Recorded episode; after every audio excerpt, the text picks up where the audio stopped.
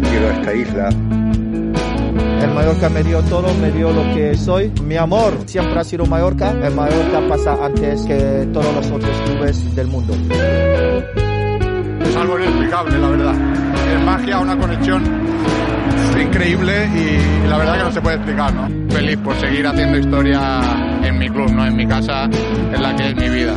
Bienvenidos a Birmingham 99. Soy Tolo Nadal y junto a mí está, como siempre, The Founder, Miguel Buques Sureda Birmingham. Miguel,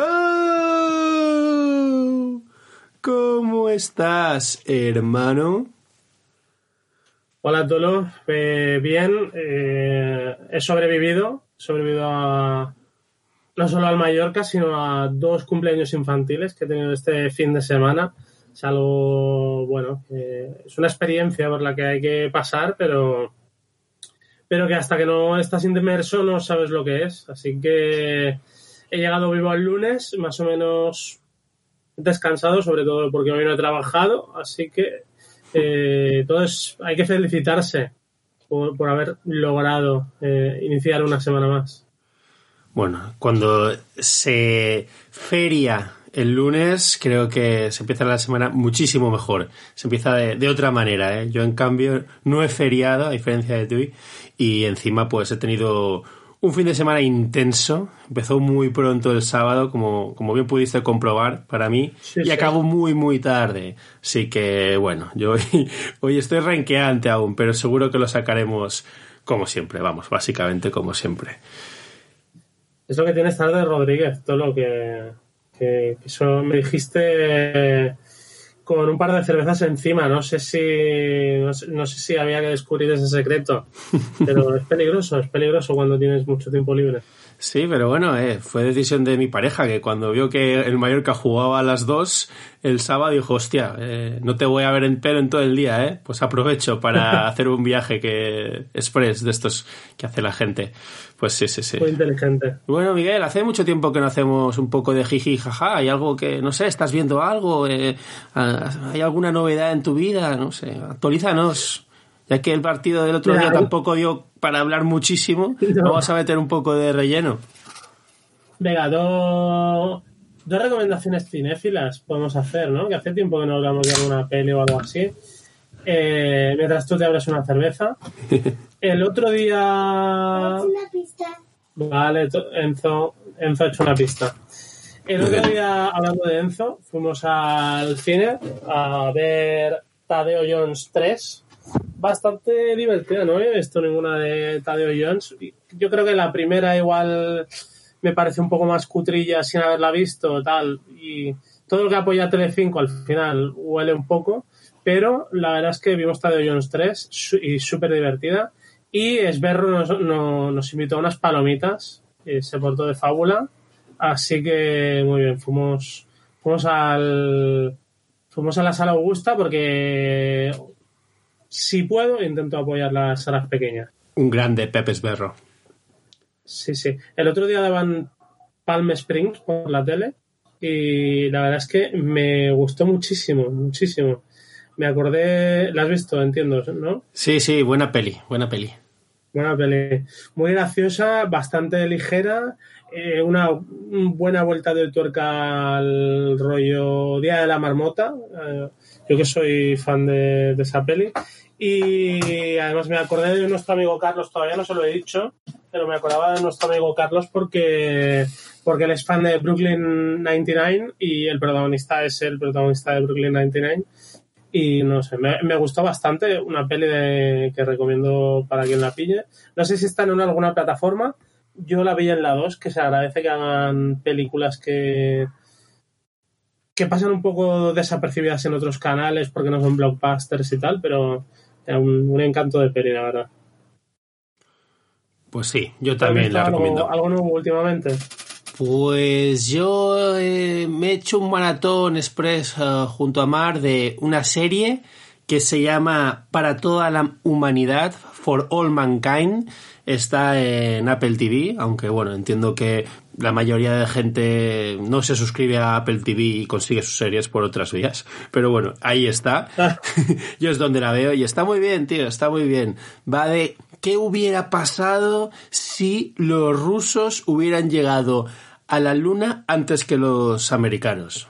Es como un, un what if, un qué pasaría así, muy, Sí. muy, muy chulo, sí, porque al final, pues, eh, se plantean que cómo hubiera avanzado la, la sociedad, eh, Estados Unidos y qué es- cosas se hubieran priorizado y entonces como, como que cambia el mundo, ¿no? A partir de, de- del alunizaje por parte de los rusos, pues claro, eh, Estados Unidos en vez de centrarse en Vietnam y dar por finiquitada y vencida por su parte la carrera espacial, pues siguen apostando por alcanzar las estrellas y la verdad es que está muy chula, está muy chula. Esta noche, en cuanto acabe de editar el podcast y subirlo a todas las plataformas correspondientes, pues veré el último capítulo de la tercera temporada, con muchas ganas, la verdad, tengo muchas ganas de verlo. Por lo que me dices, tiene un poco pinta de Mine on the High Castle. Un poco diferente la, eh, el tema, pero un poco así ucronía de cómo viviríamos si los que son buenos hubiesen sido malos o viceversa, ¿no? Sí, pero para mí la diferencia con Man de High Castle, que solo vi un capítulo, la verdad, aunque sé que, que va de qué hubiera pasado si los nazis hubieran ganado, ¿no? Pues esta, esta es como más optimista. Eh, bueno, la serie luego es un drama, por supuesto, pero el enfoque es como mucho más futurista y con un mensaje más evocador, la verdad. Sí, sí, recomiendo, recomiendo, recomiendo. Miguel, si te parece, vamos a meternos de lleno ya en lo que dio de sí el partido del Mallorca contra el Girona. Pero esta vez, en vez de preguntarte por cómo viste el partido, me consta que, que tienes algo que quieres compartir con nuestra audiencia. Sí, mira, sé que la mayoría de gente o todo el mundo que escucha el podcast nos sigue por Twitter y está un poco al tanto de lo que hablamos. No todo el mundo, ¿eh? No todo el mundo. Tengo que darte acceso a, a las estadísticas y, y te sorprenderías, te sorprenderías. Escucha bastante gente pero- ajena a las redes sociales. Pero bueno, en general. Es bueno que demos contexto. Pues mira, para que para también contextualizo, para la gente que no me ha leído en Twitter estos días, eh, siento que he estado bastante quejumbroso, por no decir combativo, por el tema del partido del sábado y bueno, quería cerrar ya el capítulo de, esa queja con un pequeño alegato que me he escrito y que si me das permiso voy a poner aquí sobre la mesa y prometo que a partir de esto no me quejaré más hasta el próximo partido, por lo menos. Miguel, ¿cuál es tu título oficial? Oh, no le he puesto título. He No, puesto no, tu título, el tuyo, el tuyo. de- de- dentro del ecosistema de este podcast. Soy The Founder. Si eres sí. the founder, puedes hacer lo que quieras, Miguel. Esto es tuyo. Mira, eh, voy, a, voy a poner un poco voz de Álvaro Cobarro.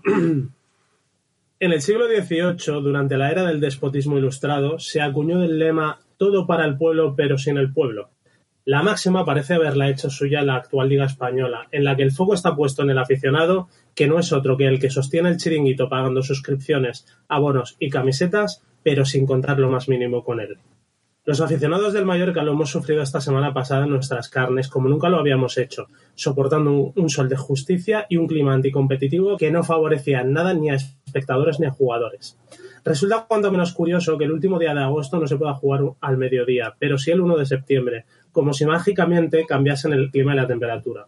Que el Mallorca haga un mal mercado de fichajes cuando dependes de que uno u otro jugador te dé un sí, se puede entender.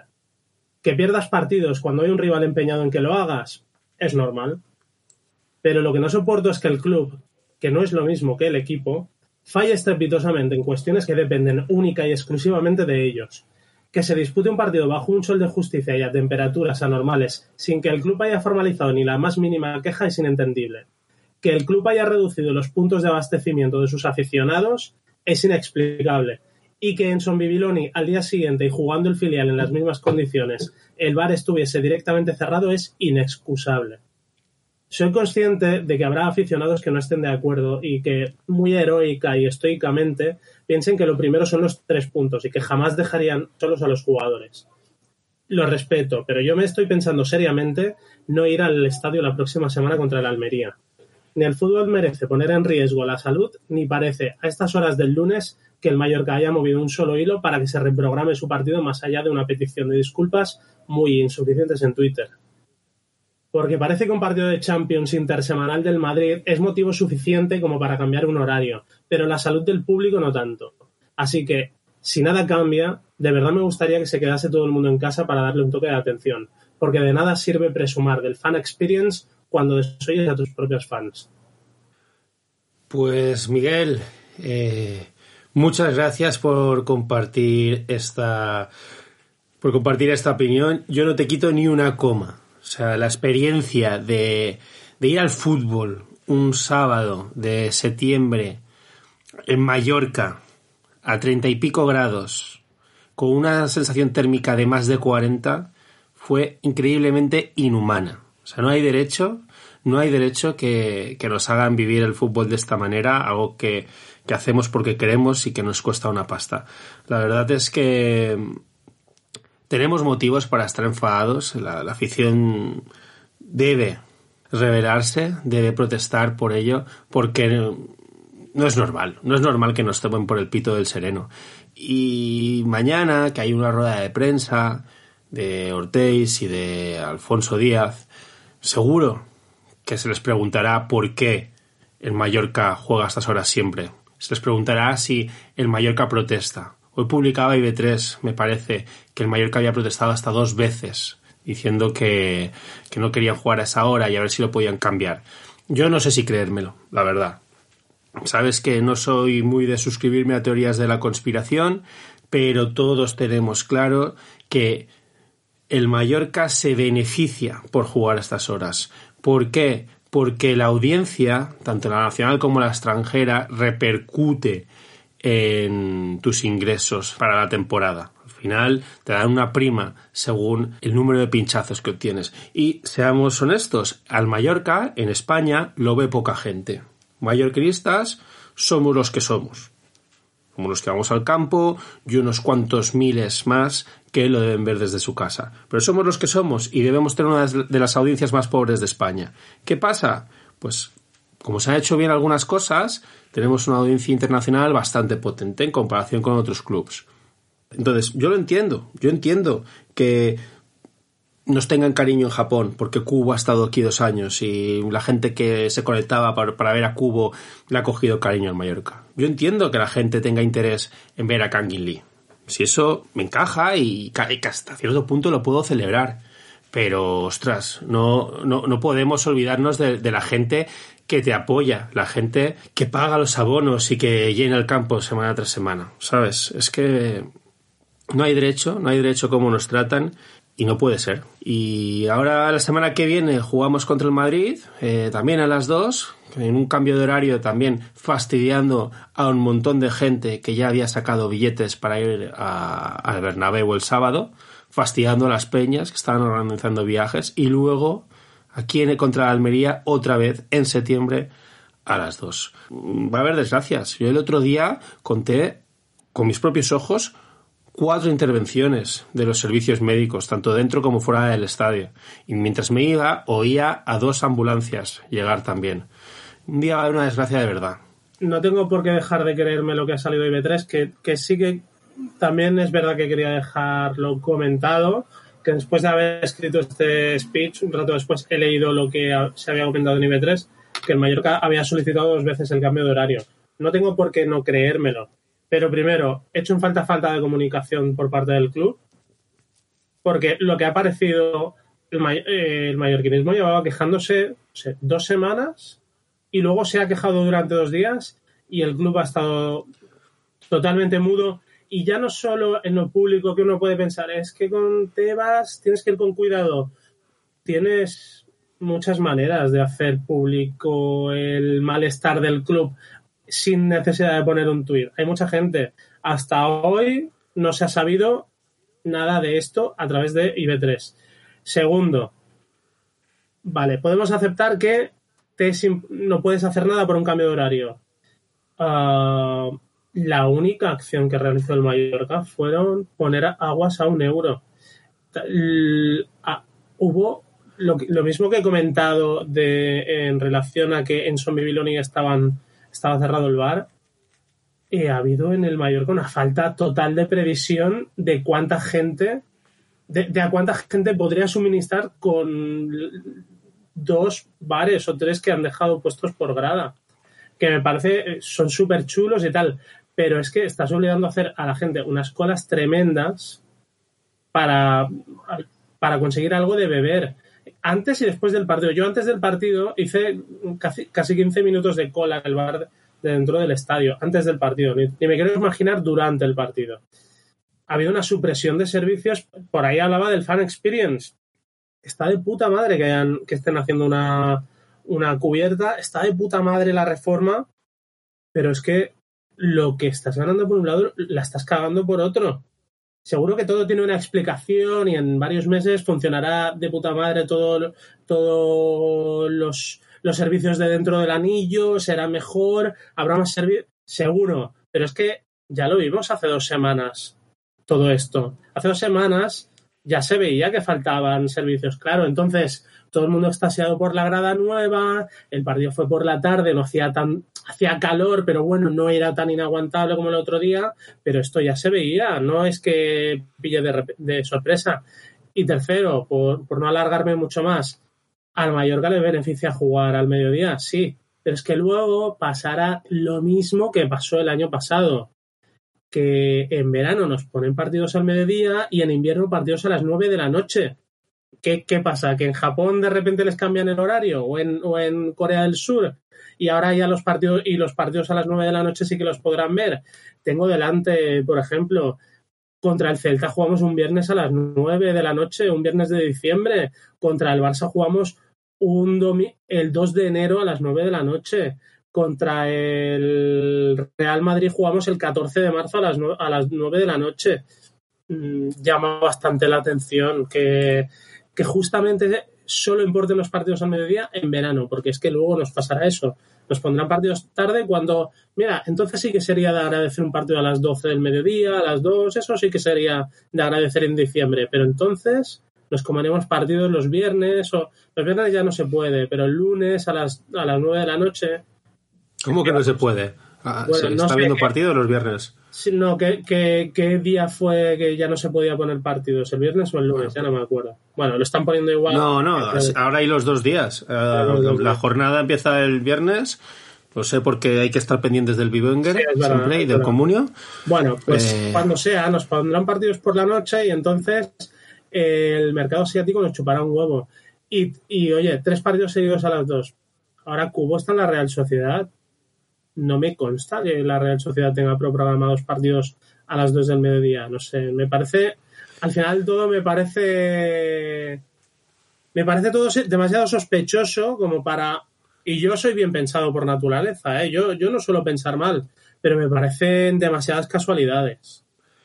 A ver, no es solo por el mercado asiático. Al final, la liga sabe cuáles son los mejores horarios, qué equipos tienen más audiencia, y es lo que decía. Es que no somos suficientes mallorquinistas pagando a plataformas para ver a nuestro equipo. ¿Qué pasa? Que cuando hay un Mallorca Girona, un Mallorca Almería, nos ponen a la peor hora posible porque saben que a esas horas nadie va a estar viendo el partido y es una realidad. Yo entiendo que quieran maximizar los slots para, para dar más partidos y cuantos más partidos dan, más audiencia en general tienen. Vale, yo eso lo entiendo. Pero, ostras, tío, seamos humanos, merecemos un poco de respeto. A mí que me pongas el partido en verano eh, a las 2 el 8 de enero, pues lo entiendo, me parece bien y, y lo puedo tolerar. Pero, tío, es que estamos aquí en el verano más caluroso que se recuerda, poniendo los partidos a las 2. Es que van a matar a alguien, van a matar a alguien.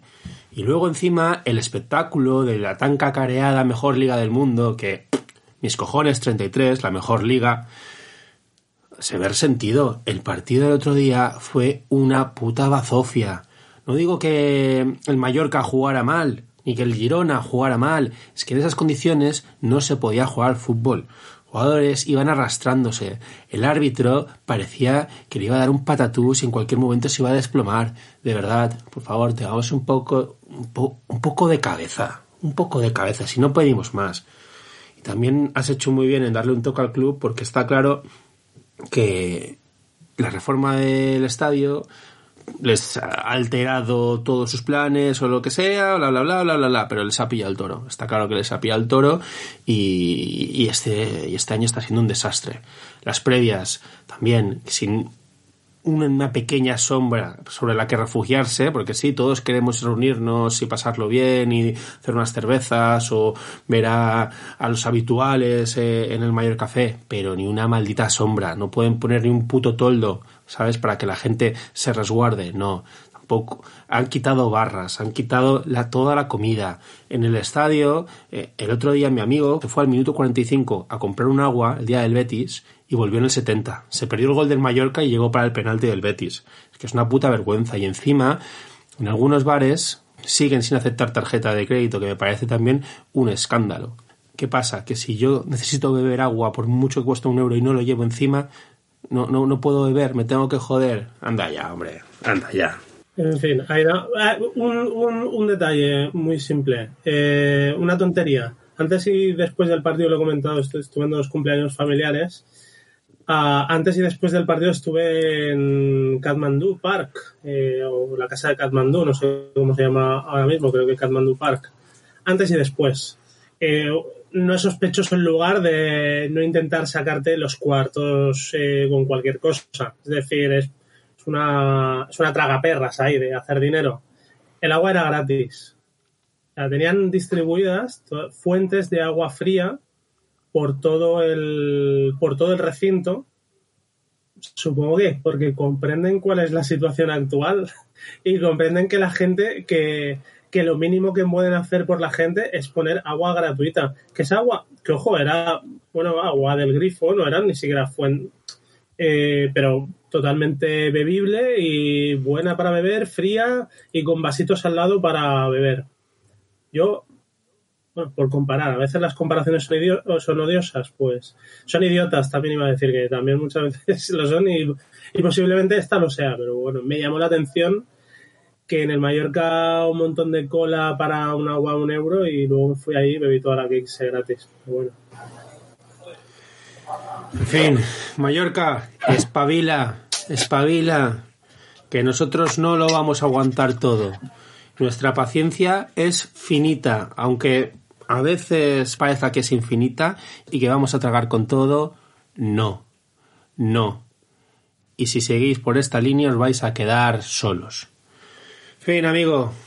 Llevamos más de veintipico minutos y aún no hemos hablado de fútbol. ¿Qué te parece si comentamos un poco lo que fue el partido contra el Girona? 1-1 en casa. Sí, el, el punto al final deja un sabor amargo, yo creo. Más que nada porque en el 85 veíamos el empate, un empate a cero aceptable, visto lo visto. Y yo creo que, bueno, nadie se iba contento, pero, pero bueno, tranquilo, tranquilo por sumar otro puntito. En el Mallorca todos los puntos que pueda sumar son importantes. Lo que pasa es que, claro, cuando marcas en el 85 ya te ves, o en el 86, ya te ves con los tres puntos en el bolsillo, pues es un mazazo que, que vuelvan a volar creo que la sensación hubiese sido muy diferente si hubiese sido al revés, si hubiese sido el, el Girona quien se adelantase y luego consiguiese reaccionar en Mallorca, se hablaría de oh, la reacción del equipo, el, coraje, no sé qué, para, para que no escapase el punto. Pero no, fue, fue que volaron dos puntos, además eh, un poco en contra de lo que pensábamos que podía ser este Mallorca, que es eh, gol partita, eh, se adelanta y ya, no, ya, tiene el partido ganado. Y, y bueno, es, es, una pena, pero aún así yo creo que los cinco puntos que tiene el Mallorca son muy buenos, sobre todo visto el rendimiento de otros equipos. Alguno dirá, bueno, mal de muchos consuelo de tontos. Puede ser, pero es que lo decía el ¿Quién era? El entrenador de Osasuna, no sé si era, que decía que es muy difícil ganar cada partido en primera división, que la gente no se da cuenta de lo difícil que es y mira, también es verdad que precisamente por eso duelen más los dos puntos que volaron. A mí me supo a derrota, ¿eh? Me supo a derrota por sensaciones Creo que el Girona fue ligeramente superior al Mallorca, gracias a, al partidazo que se marcó Riquelme y también Oriol Romeo, por mi parte. Creo que los dos jugaron muy, muy bien y creo que el, el Girona rondó el gol más veces que el Mallorca. Tuvo dos clarísimas, clarísimas. Pero claro, al final, pues Mallorca eh, tiene pegada, este Mallorca muerde, llega pocas veces, pero cuando llega lo hace con mucho peligro. Y si juegas a esto y marcas el 87, tío, no te pueden pillar en Bras de la forma en la que te pillan el, el sábado. A mí me parece difícil de tragar también. Entiendo que no siempre se puede dominar al rival y pasarle por encima. Entiendo que este Mallorca está más cómodo sin balón y de hecho sospecho que vamos a ser un muy buen equipo visitante y vamos a ser peores locales que el año pasado. Pero, tío, si marcas en 87, Grenier no puede estar despistado y, y que le, le, roben la cartera de esa manera. Y Mafeo no puede estar ahí a, a, por pipas, que es donde estaba. Y Copete, Copete hace el pardillo dos veces. Y, sobre todo la primera, que es cuando rompe el fuera de juego. Están todos tirando fuera de juego, él se despista, Valjen también. Claro, he dicho dos veces Copete, bueno, vale, luego el penalti es una decisión. Puedes eh, hacer penalti y esperar que lo tire fuera o que no te lo piten, o puedes dejarle chutar y, y, ver si lo fallen. Que viendo cómo estaba el Girona, no descartaba que le enviaran fuera, sí. porque Riquelme tuvo, tuvo una, por ejemplo, también a Bocajarro que la envió alta, y luego hubo otra de, del 4, no sé si era Arnau o quién, que, que también se fue muy justa, muy cerquita de, del área pequeña. Pero bueno, al final yo recuerdo decirte varias veces durante el partido que, oye, firmo el 0-0, firmo el 0-0, firmo el 0-0, pero en el 87 con un gol por delante, pues no, no te lo firmo. Yo me fui triste, la verdad, me fui triste. No, no, digo que el partido fuera terrible ni calamitoso, el empate no me parece injusto, pero, pero fue un golpe duro. Encima de pasar el calor, pues imagínate la sensación de mierda que se te queda.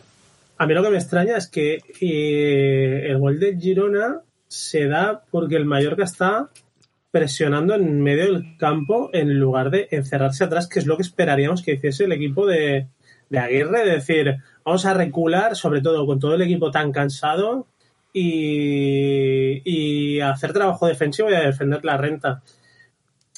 Es verdad que en cualquier otro en cualquier otro momento diríamos, oye, pues qué valientes, al final de resultadismo, qué valientes no eh, achicarse atrás y que en cualquier opción puedas hacer un penalti o puedas, pero también me llama la atención que precisamente ese cúmulo de, de errores viene porque es una presión.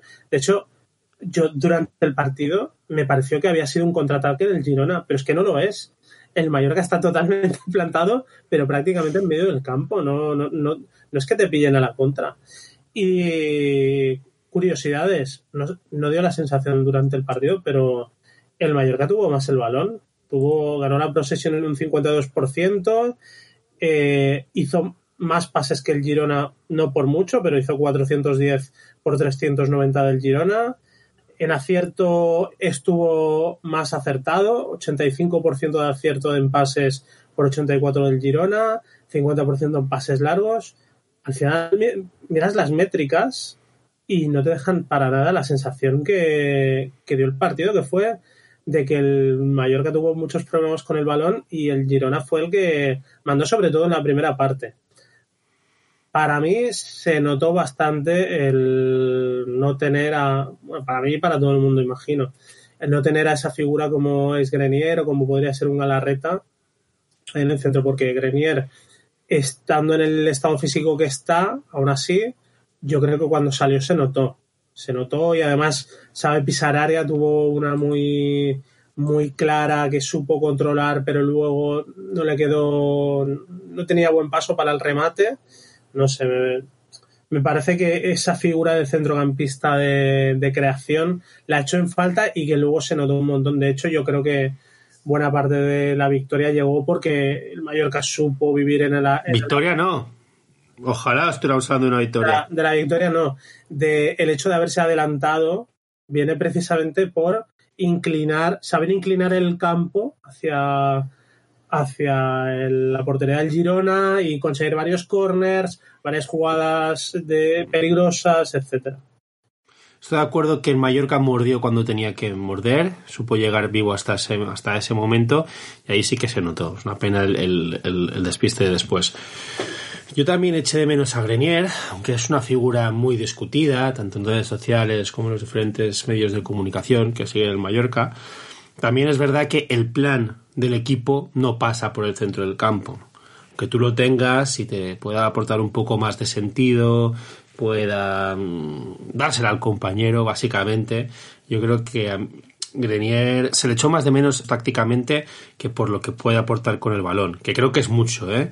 Antonio a mí me encanta y espero que esté en el Mallorca toda su vida, que sea, bueno, ya no puede ser un buen clubman porque estuvo cedido, pero se pase todo el resto de su carrera deportiva aquí, pero no, no es él. An- Antonio además que es un jugador que engaña, porque tú lo ves por cómo se mueve, por los toquecitos que da, por cómo eh, ejecuta y, se coloca, ¿no? Cuando hace cada jugada parece que tiene más calidad de la que en realidad tiene. Pero, pero sí, no, no, no sé si se arreglaría simplemente componiendo a a Grenier o a Galarreta. Yo creo que igual necesitas al menos a dos jugadores de, de- de ese perfil para, para que las cosas fluyan un poco mejor. Eh, al final, Mallorca tiene una apuesta que es muy directa y que prácticamente ignora el centro del campo. Yo creo que vamos a ser un equipo muy bueno fuera, pero en casa, pues, pues va a costar, va a costar sacar los partidos. Yo también lo pensaba, pero es verdad que, no sé, contra. Al final es un punto en dos partidos, pero contra. Me dio la sensación de que contra el Betis sí que pudo, lo que no conseguía contra el Girona, pero es que. Pero cu- pudo cuando, cuando se puso por detrás el marcador y no le quedó más remedio que apretar. Sí, claro, y en Girona pudo también cuando decidió ir a por el partido. Mi, mi, eh, contra el Betis se puso en el marcador a- en contra a los cinco minutos, o sea, fue prácticamente todo el partido. Lo que sí me, me gustaría saber, supongo que esto hasta dentro de un par de partidos no lo sabremos, es eh, qué culpa tuvo el clima, que sí, que bueno, ya lo Claro. hemos comentado, que le pesó mucho a los jugadores en, en el rendimiento, porque obviamente era muy difícil que sacasen lo mejor de sí mismos. Es- si nosotros estábamos torrados en la grada, pues no te quiero imaginar intentando, haciendo dos carreras sobre el césped, por muy en buena forma que, que estén. De hecho, pareció casi más un partido de, de la NBA o de un deporte americano que, que de la Liga Española. Porque para mí fue claramente un duelo entre Riquelme y Kangin Lee, los dos jugadores jóvenes y talentosos de, de ambos equipos. Eh, la gente ya está especulando mucho por dónde se va a situar Tino Cadevere en, la rotación, si va a ser titular, la gente ya está haciendo sus, sus alineaciones, ¿no? Y, y todos ponen a, a Muriqui y a Cadevere como, como titulares y bajan a Kangin Lee en esa alineación fantasiosa al centro del campo. Pero yo viendo cómo juega el Mallorca y lo que hace este tío, este chaval, en, en cada partido desde que ha comenzado la temporada, yo no sé si quiero alejarle de, de la portería, ¿eh? Porque todos los balones de peligro pasan por él, él está en todas, y además el otro día remató muchísimo. Es verdad que le está faltando definición, le está faltando puntería, estar un poco más fuerte, pero un jugador que hace cuatro o cinco shoots por partido acabará marcando goles.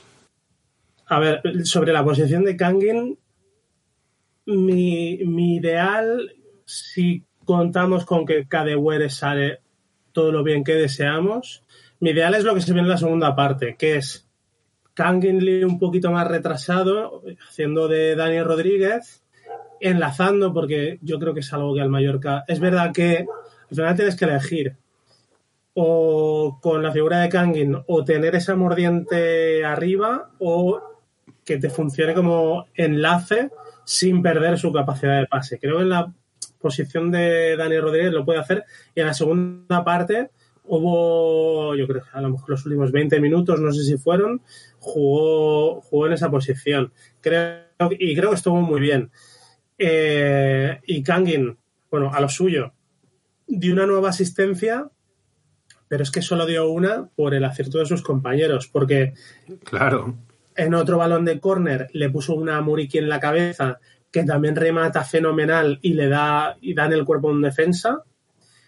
Y en el último segundo de partido prácticamente le pone una a Abdón en la cabeza que, que se va lamiendo el poste milagrosamente, no, no fue gol.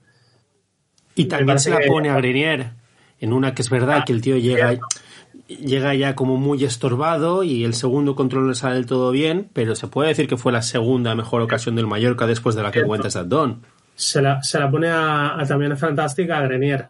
Así que eh, el problema a veces, y se vio yo creo que sobre todo durante la primera parte, es que si tienes a Kangin de segundo punta, si en ocasiones tiene difícil que le lleguen balones. Eh, si no hay un buen conductor de, de juego, si no tienes, si tienes problemas en la salida y al final también queda desaprovechado. Es verdad que luego cuando la coge él, pues cambia totalmente las jugadas y yo creo que, bueno, si, si dependiese de mí, me gustaría mucho ver un triángulo, ese triángulo ofensivo entre Muriqui y Kadewere, ya digo, mm, siempre entrecomillando, porque al final falta, falta que lo veamos.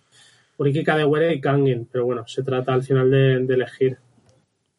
Ya, pero es que si lo retrasas tanto, ya le obligas a defender muchísimo.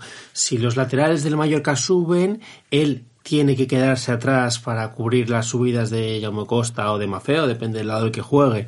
Y no sé, yo le quiero lo más centrado posible y descansado. El año pasado creo que fue un error colocarlo en banda. Bueno, un error. Eh, es donde encajaba en el sistema, ¿no? Pero, pero creo que está dando la razón a, a los que siempre lo han reclamado para que jugara por el centro. Y, a mí me gusta mucho como pareja de Muriki, con libertad para bajar a recibir y hacer lo que quiera. La verdad es que está, está coleccionando clinics y, y lo mejor, lo mejor en teoría, si no pasa nada raro ni ninguna desgracia, es que vaya más. Que dentro de 20 partidos sea muchísimo más bueno, porque los jugadores jóvenes es así como mejoran, jugando, cogiendo balones, experiencia. La verdad es que es, que es muy ilusionante. precisamente, si no voy mal, porque creo que se lo he leído antes al Mallorca, jugó su partido número 100 en Liga el, el sábado, sí. 100 partidos como profesional. Y o- esta, esta mañana me he visto el post de Dazón, el programa de Quintana, y salía Guti comentando, y precisamente del Girona Mallorca, como tú has hecho, eh, elogiaban a Riquelme y a, y a Kangin. Guti decía que los conocía a los dos de cuando él entrenaba juveniles, de haberse enfrentado con ellos en etapa juvenil, que los dos les parecían muy buenos, pero que en el caso de Kangin todavía le parece que puede dar más de lo que está dando. O sea, si todavía da más, porque estamos hablando ya de ser mm, diferencial en el Mallorca eh, y participar en la mayoría de los goles, o bien como asistente o bien como goleador. O sea, si todavía da más, pa- estamos ante un jugador al que el Mallorca se le va a quedar pequeño muy pronto, la verdad. Yo ya pensaría en renovarle. No sé si acaba contrato en 2024, me parece. Se rumoreaba que tenía una cláusula asequible o un acuerdo de, de facilitarle una posible salida a cambio de que él viniera gratis. Eh, me la suda. Aquí le estamos demostrando cariño, le estamos, estamos confiando en él y, y me gustaría que, que empezase, que se empezara a mirar en la, en la dirección deportiva Sí. las posibilidades de renovarle. No sea que luego se nos vaya gratis a un precio irrisorio, porque menudo caramelito. Menos mal que lo hemos aguantado este verano. Y ojalá que esté bien asesorado, porque es un jugador que es verdad que estuvo en el Valencia, pero daba la sensación de dar tumbos temporada tras temporada y, que se empieza a sentar ahora, que, que no desande el camino que, que están dando y que o sea, tampoco le voy a pedir que se quede en el Mallorca para siempre, pero que, que no tenga prisa tampoco, que solo tiene 20 años y que, que ni el Mallorca tiene prisa por, tiene que tener prisa por deshacerse de él, ni él por, por volar, que, que tendrá muchos años para hacerlo. Por cierto, que también te digo una cosa, yo creo que lo dijimos la semana pasada, muy buena señal será si dudamos de cómo encajar a Kadewere y Kangin. Por eso quiere decir que Kadewere habrá salido bien. Pues sí, pues sí, ya que me hablas de, de Tino Kadewere, eh, la semana pasada aún no se había cerrado el mercado de fichajes, eh, llegó Matilla Anastasic, ex de la Fiorentina, Manchester City y Schalke, después de la espantada de John Brooks. Menudo perro, el americano este, que se decidió uh, ma- marcharse al Benfica después de utilizarnos para, para conseguir una oferta mejor. Pero bueno, llegó Nastasic, que en general, pues yo creo que puede rendir bien en una línea de tres, ¿no? Bien, bien protegido, una línea baja. Yo creo que podemos ser optimistas, aunque es verdad que el verano, el año pasado apenas jugó la Fiorentina. Es un tío que ha jugado Champions League, ha jugado en la élite, al máximo nivel, ha ganado ligas. Eh, yo creo que eso puede ser un fichaje. ¿Tú cómo lo ves a Nastasic? Y ya, ya que estamos también, ¿cómo ves a Kadewere? ¿Crees que, que nos pueden aportar cositas? A ver, no me las no me las voy a dar de nada porque no he visto jugar a ninguno de los dos. Supongo que Nastasic algún momento con el Manchester City, pero ni me acuerdo. Así que supongo que estoy más bien obligado a hablar de- del perfil más que del jugador en sí. Los perfiles están muy bien fichados. O sea, un delantero que ha tenido no- buenos números de goleadores, aunque esté en horas bajas, que es rápido al espacio y que, y que encima da buen rollo. Ah, Es lo que ha dado Kadewere, me hablas de Kadewere, ¿verdad? Kadewere, estoy hablando de Kadewere, eh, ha dado buen rollo desde que llegó, las fotos que se le ven. El otro día eh, salieron imágenes de Kadewere y Nastasic viendo el partido. Kadewere lo hacía desde la grada con la camiseta del Mallorca. que eso no es, no es- no es algo que se suele ver. Sí, sí. Pero también le vi poniendo los pies encima de un asiento nuevo, ¿eh? Oye, hay que Bueno, cuidarlos, que eh, nos los acaban de poner. son, son sus costumbres y hay que respetarlas. Y eh, Nastasic, lo único que, o sea, de perfil es que no podemos quejarnos. Sí que es verdad que viene la que, que despierta sospechas en cuanto a historial de lesiones. Yo no sé cuál es el historial reci- reciente de, eh, reciente de lesiones. Yo creo que hace ya un tiempo que no tiene ninguna. Lo que pasa es que, mira, posiblemente no esté en sus horas más altas y por eso no haya jugado demasiado. Pero un jugador de su experiencia internacional que en el momento que juegue volverá a ser internacional con Serbia y, y además un fu- futbolista duro, que, es lo que nos gusta, o sea, un central duro, leñero, que es lo que nos gusta en ocasiones aquí, más que jugadores que la saben tocar, más que Eric García, o sea, a nosotros nos gustan ballesteros, pues yo creo que nos puede ir bien. También te digo, lo he dicho varias veces, están muy bien tirados los perfiles, me gustan mucho los nombres que ha incorporado el, el Mallorca, para mí hacía falta más. Para a mí hacía falta más para apuntar a una nota alta. Eh, el extremo nos- no, no lograron ficharlo. También es verdad que según qué cosas no es necesario volverse locos porque no mucho tiempo para la, la li- la liga. Pero bueno. Nueve son- partidos. Si es que nueve partidos ya Sí, se separa bueno. la liga y ya empezará otra vez el mercado. Nueve partidos son 27 puntos que se van a disputar. A ver, a ver qué pasa. Y eh, también creo que veremos mañana, antes lo has comentado, creo que mañana hay una rueda de prensa de Ortiz y de Alfonso Díez. Probablemente ya haya tenido lugar la rueda de prensa en el momento en el que, En el que mucha eh, gente la lo- gente escuche el programa. Sí, sí. Yo creo, es un triple que me tiro, no creo que se lo que reconociesen algo así, pero yo creo que el Mallorca ha preferido fichar calidad que cantidad. Uh, sin duda, sin duda. Y, no sé, y a ver, no estoy hablando de que hayamos fichado a Mbappé, pero yo creo que pues Muriki en condiciones normales es, es un delantero que ya solo con ver lo que hizo el final de la temporada pasada ya no hubiésemos estado en disposición de traer. De hecho, fichaje más caro de la historia del club. Con un asterisco que sí, que todo lo fichamos pero el 50% vale, pero nunca se había pagado tanto por un, por un fichaje en el Mallorca. Eh, Mafeo yo creo que es un jugador que está por encima de nuestras posibilidades, o sea, que en teoría está por encima del nivel del club. Raikovic es un fichaje que clarísimamente está por encima del nivel del club. Qué seguridad da. Sí, Copete es una, sí que es verdad que Copete es una apuesta, pero creo que ya se está viendo que ha sido un acierto total. Copete. Eh, Kadewere, creo que hay mucha gente que se ha sorprendido con el fichaje de Kadewere. Gente que lo conoce. Estoy hablando de gente que lo conoce. Se ha sor- sorprendido de que venga al Mallorca. Porque es verdad Benzema que. aprueba este fichaje, ¿eh? Benzema Benzema. es un fan reconocido de Kadewere.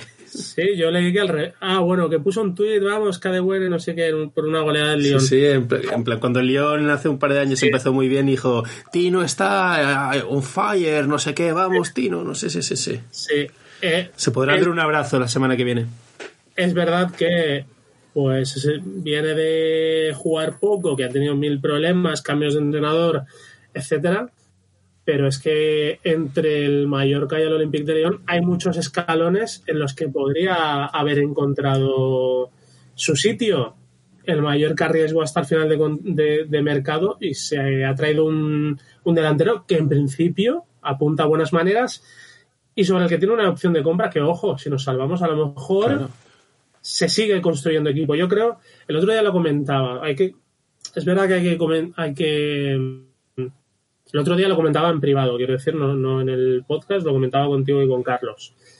Yo creo que se asemeja bastante lo que está lo que están fichando en el Mallorca con la construcción que ha ido llevando el Betis de equipo en los últimos años. El Betis tiene un equipazo, pero no lo han hecho en un mercado han, han ido incorporando futbolistas a lo largo de los últimos tres o cuatro años y han, han podido mantener piezas básicas, incluso hacer una gran venta como fue lo Celso, que les permitió con- contratar a Fekir. Y yo creo que es el- lo que se está haciendo en el Mallorca. Que al final. pero yo te contesté que, que no lo acababa de beber, porque creo que la construcción del Betis ha sido más tirando de talonario y endeudándose, y yo creo que el espejo en el que mirarse eso es Asuna, y me parece que incluso el estilo de juego se empieza a asemejar. Yo creo que van más por ahí los tiros, Es pero sí entiendo lo que posible, quieres decir. Pero, pero el Mallorca, aunque no haya necesitado, necesitado endeudarse, se ha gastado mucho dinero en este mercado de fichajes. Y más incluso que se, según parece, se quería gastar porque se habló de que por Omar Coley se ofrecieron 4 o 5 millones, creo que se dijo. O sea, las, las apuestas eran importantes, ¿eh? Y en propiedad. Al final ha venido Nastasic gratis. Veremos cómo va. Bueno, creo que es un fichaje de poco riesgo porque solamente un año. Es verdad que eh, a cambio arriesgas en que si no sale bien te quedas con los centrales cogidos con pinzas. Sí. Pero bueno, el otro día leía el artículo de un analista inglés que hablaba de que el Mallorca era el equipo que mejor había invertido dinero en cuanto a las necesidades que presentaba el propio equipo. Muy interesante, tengo pendiente pasártelo porque lo, perdí y lo tengo que volver a encontrar, pero, pero me llamó la atención. Sí, a mí, a mí me ha gustado mucho este mercado. Yo creo que soy más optimista que, tú, soy más positivo. Yo sí que lo doy el notable, notable alto. Se ha fichado experiencia, se ha fichado calidad, se ha fichado a mucho jugador validado por el club. Creo que Cadewere, en teoría, como mínimo, hay que pedirle que te mejore a, a Matt, o que sea lo que esperábamos que iba a ser a Matt el año pasado. Creo que Nastasi que es experiencia, es nivel, son galones y además el tema de las lesiones, yo siempre me acuerdo de Gaby Milito, que el Madrid se da marcha atrás su fichaje porque decían que no estaba bien y luego se tiró siete años sin lesionarse, ¿sabes? Sí, sí. Entonces yo creo que hay razones para ser optimista, creo que se ha hecho el equipo que quería Aguirre y de hecho Aguirre, y que nadie me venga con cuentos, ha repetido en cada rueda de prensa que él está encantado, que pide unas cosas y han cumplido. O, o en verano decía, me, me, han pedido, me han traído parcialmente todo lo que he pedido y hay dos que me aseguran que van a llegar y han llegado. Y el otro dijo que está estar encantado. Entonces yo confío en la dirección deportiva, confío en el entrenador y, creo que se han cubierto muy bien las posiciones que, hacían falta. Claro, la gente dice, me falta un extremo, me falta un extremo. Tío, que no hay sitio en el mercado para extremos, que no jugamos. Otra cosa, no jugamos con extremos. Otra cosa es que luego quieras cambiar el plan de partido durante el, encuentro, ¿vale? Porque vas perdiendo 1-0, vas perdiendo 2-0, los quieras meter. Pero si no los han traído, será porque no los han exigido, ¿sabes? Si al final Aguirre dice, yo he pedido estas cosas y me las han traído. Dije, oye, si me puedes traer un postrecito, sí, vale, al final no ha llegado, ya veremos eh, en enero. Y lo del centro del campo, yo coincido con Ortiz, es que está, está más que bien cubierto. Para lo que vamos a jugar, está súper bien cubierto. Galarreta, vamos, todos sabemos lo que le hemos echado de menos y lo que puede dar. Grenier lo pide Aguirre, lo pide Aguirre y no deja de ser un internacional con Francia con una excelentísima carrera a sus espaldas. Antonio, nos flipa a todos. Dani, este a lo mejor es el que se lleva más palos, pero todos lo acaban poniendo, ¿eh? Todos lo acaban poniendo. Baba sabemos de lo que es capaz, para bien y para mal. Y Bataglia, pues, a ver, eh, Bataglia es Bataglia. no, a ver, Bataglia acabó muy bien la temporada y, quitando esas desconexiones que tiene, pues en general cumple con su papel. Yo creo que jugaríamos mm, de manera diferente, con un perfil distinto, pero está claro que Aguirre va a muerte con él. Entonces, jugadores para el centro del campo tienes. Yo, yo creo que se ha fichado muy bien y sobre todo algo que me gusta es que se se ha confiado en lo que pedía el entrenador en su plan y eso creo que es de club bien gestionado. Y el otro día en la rueda de prensa previa al partido contra el Girona me gustó mucho el capote que le echó Aguirre a los canteranos. Que además dijo, mira, es que además también cuento como, como fichajes, yo creo que lo dijo fichajes, pero hablaba de jugadores canteranos con los que también contaba y que también contaban para él para la planificación respecto a la temporada pasada. Y de hecho a Javi Llabres ya le ha puesto estos dos últimos partidos. Con Gaya creo que, creo que cuenta también para ser sexto central. Bueno, jugando con tres necesitas un sexto central. Leo Román y habló de, incluso de Pérez Joan, creo, de para tercer portero. No sé, me parece interesante a ver si conseguimos que salgan también jugadores interesantes del filial. Hablabas tú de que un ejemplo que debe seguir es Osasuna. Osasuna es base de plantilla del Tajonar y luego jugadores que te suben el nivel. Yo creo que nos daríamos colocando en los dientes si el Mallorca tuviese una base de plantilla de Chanson Bibiloni y luego fichajes importantes eh, a golpe de talonario. Yo creo que sería una muy buena señal. Pues sí, y, y, de hecho se ven muchos movimientos en, en cuanto a mm, altas y bajas en, eh, en, el filial y en juveniles y en categorías inferiores en general. O sea, al final yo cada día me encuentro en, en Twitter que hemos fichado a un chaval para el B, hemos fichado a un chaval para el juvenil A, hemos fichado a un chaval para no sé qué. O sea, al final ahí se ve que hay movimiento. Y además no nos olvidemos de que Aguirre cuenta como fichajes al Lago y a Brian Cufré, que aquí todos somos directores deportivos, todos decimos que no valen y tal, pero este tío, que es el, es el segundo entrenador de la liga con, con más edad y que tiene una carrera que ya, ya les gustaría tener la 20% de entrenadores de, de la élite, o sea, tiene una carrera incontestable, eh, les ve cosas para, para, para jugar, para formar parte de la plantilla esta temporada. Si no les valían, era tan fácil como decirlo. O sea, al final eran dos jugadores con los que creo que el club no contaba a priori. Lo pasa, él los ve y le gustan. Entonces, yo desde casa con mi teléfono puedo criticar lo que me dé la gana, pero al final los que deciden y los que toman las decisiones son los profesionales y si dicen que les vale, pues les vale. Luego ya le pasaremos cuenta a Aguirre si al final no cumple con los objetivos, pero no ha empezado mal. Muy bien, pues rápidamente, semana que viene jugamos otra vez a las dos, esta vez fuera de casa. Eh, la mayoría de aficionados no se no, no, correrán peligro de insolación y digo la mayoría porque sabemos que eh, tenemos a, en Madrid tenemos a nuestros amigos de Meseta que es un viaje que apetece y va a haber desplazamiento y de hecho Miguel te digo que yo voy a estar allí yo me he animado y, me he apuntado al viaje. Claro que lo hice antes de, sufrir lo que sufrí el otro día en Son Bosch.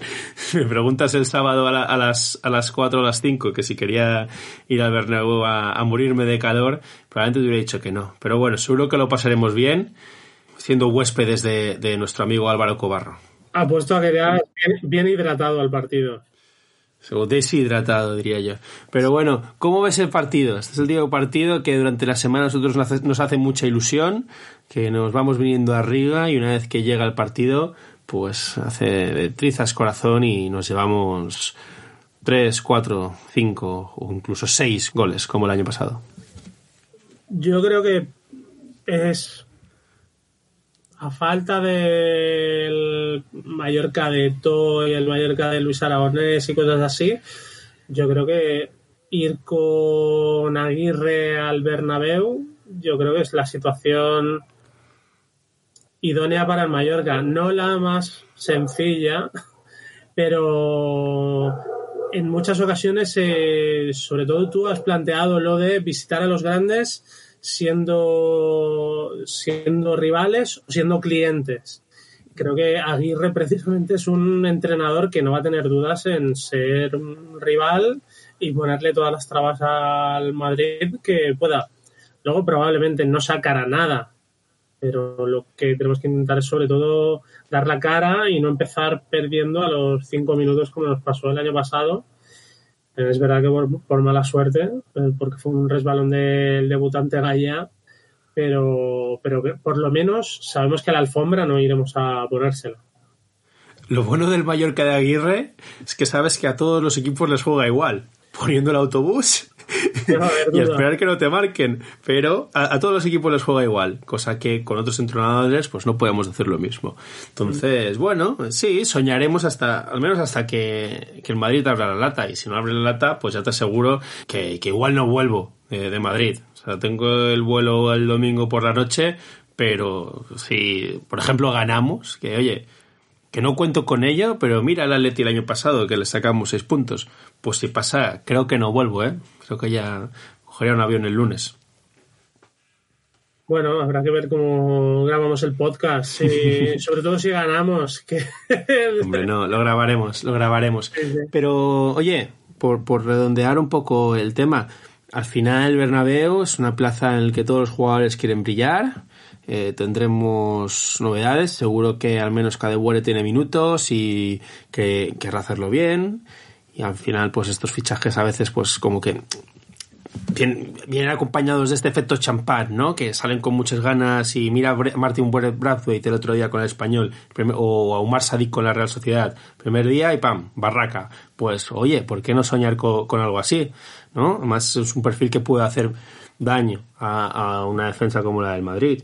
Y yo imagino que Muriki pues también estará encantado de debutar en el Bernabéu, que a Rajkovic pues también le hará ilusión y estará ahí súper motivado, más por lo que nos cuentan desde Francia es un jugador que se crece en los partidos señalados, Kangin, que también sabe que le estará viendo todo el mundo y donde de hecho el año pasado ya marcó, pues oye, ¿por qué no?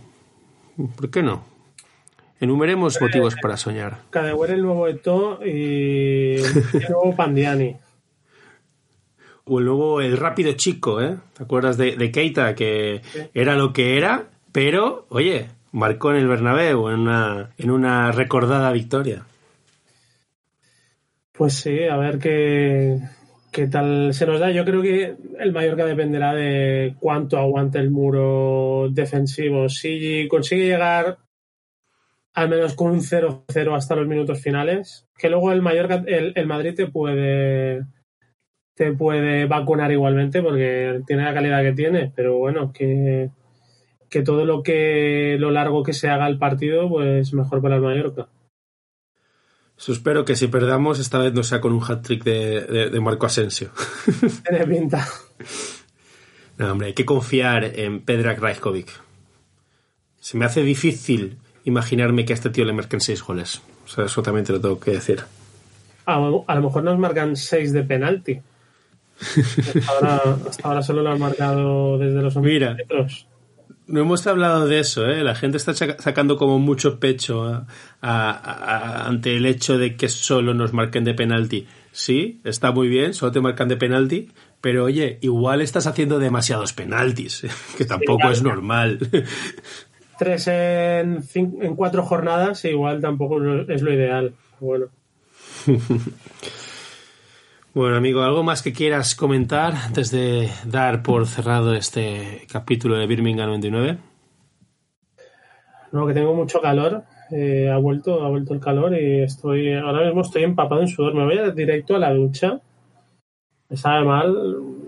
Quien, quien crea que hay que, opinar, que hay que ahorrar agua tendrá toda la razón, pero a dar una ducha de agua fría en cuanto, en cuanto te diga adiós. Pensaba que ibas a decir, me sabe mal para, por aquellos que no tengan ducha y sientan envidia, como si hablaras de una piscina, pero no. Sí. Habrá que, habrá que organizar un Birmingham 99 pool party o algo. estaría bien, estaría bien. La, la party la tenemos, ahora solo nos falta la piscina. pool. A ver si alguien que esté escuchando esto la pone. Oye, eh, si algún escuchante nos quiere invitar para que grabemos un Birmingham 99 desde su piscina, pues estaríamos encantados, ¿eh? Yo, lo dejo caer. Si alguien se anima y le hace ilusión. o a cambio de, la piscina, ese, ese capítulo no se lo cobraríamos. No le cobraríamos. lo podría escuchar gratis.